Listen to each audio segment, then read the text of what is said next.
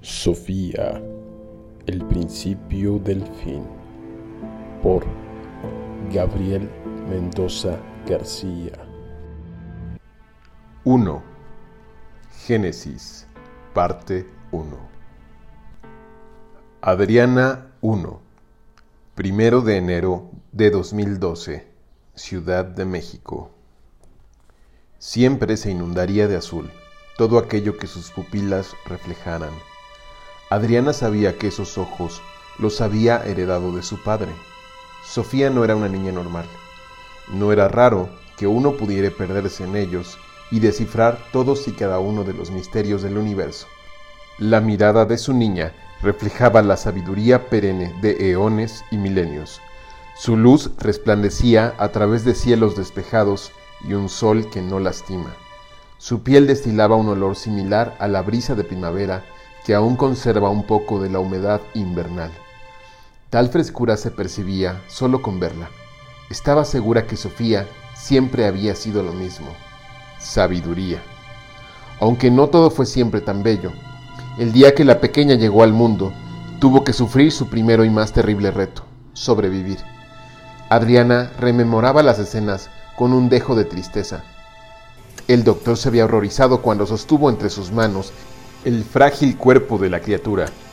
Los pulmones parecían cumplir su función. La respiración de la recién nacida era lenta. Los médicos y las enfermeras habían intercambiado miradas delatadoras. Sabían que no había oportunidad para ella. Adriana perdió las esperanzas cuando no escuchó el llanto de la bebita. El pediatra, a cargo de las Betanzos, ordenó traer la incubadora en un intento final por ayudarla. La incertidumbre era tal que Adriana no entendió cómo es que no había perdido el conocimiento todavía. En medio del caos general, nadie pudo descifrar con certeza en qué momento fue que la niña había cogido por el enguantado dedo índice al médico. Aquella reacción había resultado muy curiosa. El doctor Nava permaneció quieto y con la mirada fija sobre la pequeña. Doctor, doctor, dijo una de las enfermeras. Se despojó del guante derecho y colocó la palma de su mano sobre el diminuto pecho cubierto de placenta y sangre. Adriana miró boquiabierta cómo su hija comenzaba a inflar y desinflar su pecho. Había ocurrido un milagro en ese quirófano y ni la incubadora había sido necesaria. Aquí tiene, señorita.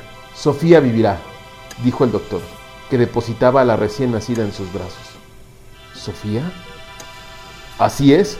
Usted no dejaba de repetir ese nombre minutos antes de dar a luz mientras estaba inconsciente.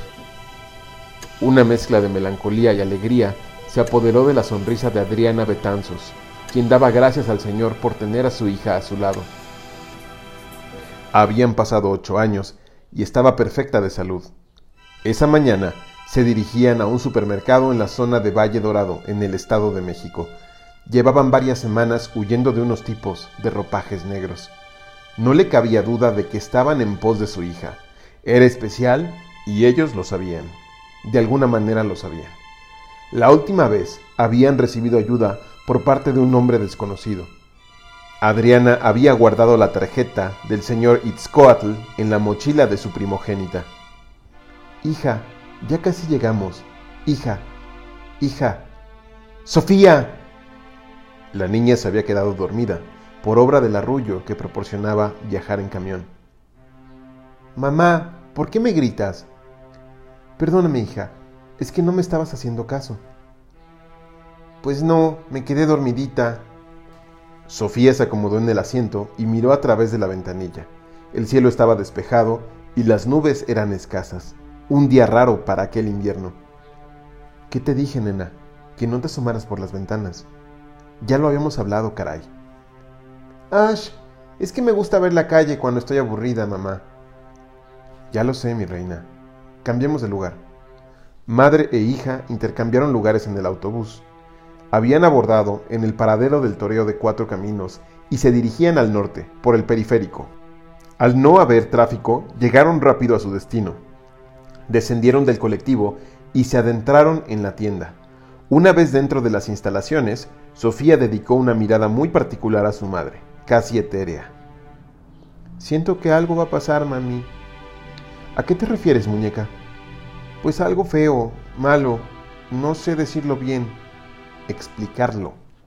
Ándale, eso mero. ¿De dónde sacas todo eso, niña? No tengas miedo, ¿ok, mami? A ver, ¿qué viste exactamente? Ay, mamá, no sé, todo se movía muy feo. ¿Cómo que se movía muy feo? Mira, vamos a comprar las cosas rápido y nos vamos a buscar un hotel, ¿sí? Ya después me explicas con calma. Sofía asintió. Adriana tomó un carrito y rápidamente seleccionó los insumos que necesitarían para sobrevivir un par de días más. Se detuvo frente a los frascos de café y estuvo tentada a llevar uno. Revisó su billetera y recordó por qué debía evadir ciertos lujos. Solo contaba con lo suficiente para un par de semanas más. Abandonó el frasco del aromático grano y revisó lo que ya llevaba en el carrito. Cuatro latas de atún, dos latas de vegetales hervidos, dos botellas de agua, un empaque de galletas saladas, papel higiénico, una lata de leche en polvo y un paquete de galletas de chocolate. Eso último, obra de su hija. Nena, no voy a llevarte esas galletas. Estoy segura que te las acabas en una sola sentada. Así que mejor, hija, Sofía, miró a su alrededor, pero no había rastro de la niña. Sofía,